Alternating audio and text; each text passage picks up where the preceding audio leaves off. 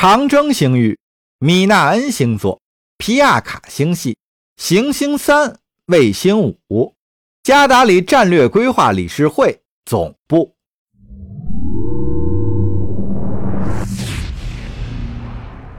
先生，一名技师报告说，盖伦特联邦总统来电。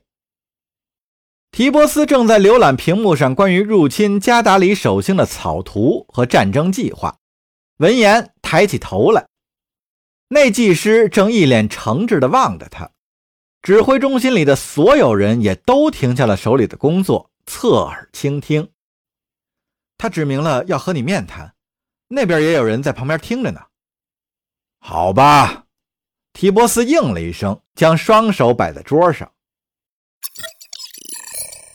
这还是两位领导人头一次通过屏幕互相审视对方。提波斯从泥泞的装甲铸造厂一路走到今天，和权倾天下的联邦总统索罗弗里坦正面交锋。在提波斯看来，此人既是加达里崛起的头号大敌，也是一切邪恶和罪孽的化身。提波斯此生最恨之入骨的人，非他莫属。透过模糊不清的视频影像，弗里坦总统看到的，则是一个油盐不进的顽固分子。对方根本无意掩饰眼中的恨意和赤裸裸的轻蔑之色。对于这样一个独断专行的家伙，传统的外交手段和政治理解根本毫无用处。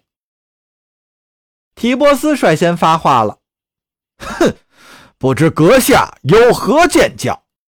他气冲冲地嚷道：“赫特先生。”弗里坦总统回应道：“和我们接洽的所有集团都提到了一个所谓的。”战略规划理事会，不知道这是不是贵国的某个地方政府呢？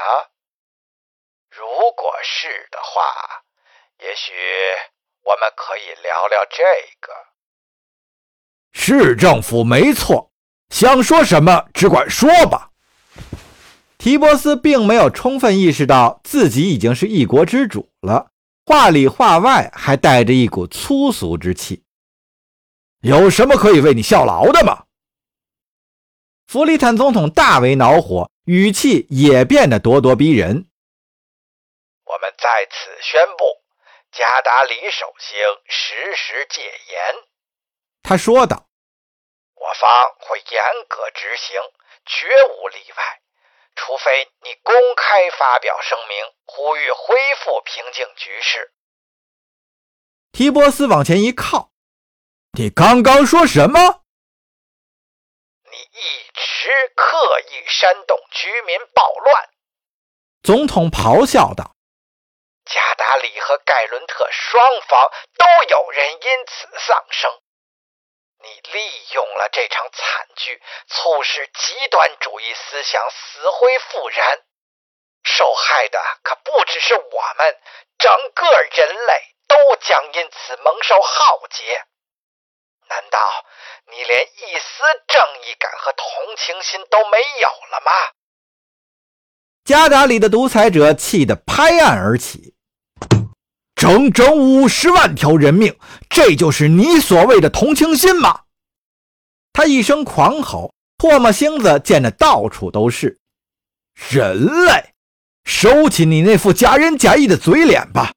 你派来的是什么和平使团？你派来的是一枚炸弹，一个偏执狂，是这个杂种让你自绝于加达里人民，而你竟然还胆敢污蔑我煽动暴乱！你这个伪君子！弗里坦总统气得瑟瑟发抖。一张脸因为愤怒和窘迫而涨得通红。对于莫卡冷的惨剧，任何言辞和辩解都不能抚平你我的伤痛。他斟酌着词句说：“我们调查过所有的可能性，但每一次。”都无功而返，找不到一丁点头绪，无法解释诺哈上将为什么会做出这种这种行径。但有一点是明确的，这是他的个人行为，一个疯子擅作主张，跟其他人没有牵连。自从那个恐怖的日子至今，我每时每刻都感到无比的痛苦。你我，我们两国都失去了某些挚爱的人。想要避免这类惨剧的重现，就不应该让我们两国在战争的泥沼里越陷越深呀！就此打住！提波斯夺过话头，我根本没有理由相信你。加达里人民也认为你不足为信，就连你们本国的盖伦特人都怀疑你口是心非。光嘴上说说，已经改变不了现实了。我也一样。他们自会做出决定，而你就等着自食恶果吧。拜托，请听我说完。”弗里坦总统恳求道。“难道你认为我们真的能干出这种事儿吗？你眼中的盖伦特人有这么偏执吗？你真的相信我们国家会处心积虑犯下这种暴行吗？”你也看到过我们的诚意了，我们很想助你们一臂之力呀！上帝呀，我们的贸易协定就只差签字了。这件事我是经过了深思熟虑的，我敢保证绝没有动过其他的念头。这纯粹是个人行为，我们都被一个疯子愚弄了，他找准了最佳的时机，我们。我们实在是猝不及防啊！但作为一国之首，你我都有责任阻止这种趋势的进一步扩大，让两国关系继续稳定的发展呀。提波斯紧盯着他，将身子缓缓靠回了椅背上。指挥中心里的每一个人都在洗耳恭听两人的对话。你当领导人的时间比我长得多，提波斯抱起双臂。我们都必须做出正确的选择，让人民放心，确保他们重新适应新的生活。听到这里，弗里坦总统屏住了呼吸。在未来的二十四小时内，我会呼吁局势平静的。提波斯宣称，用我自己的方式。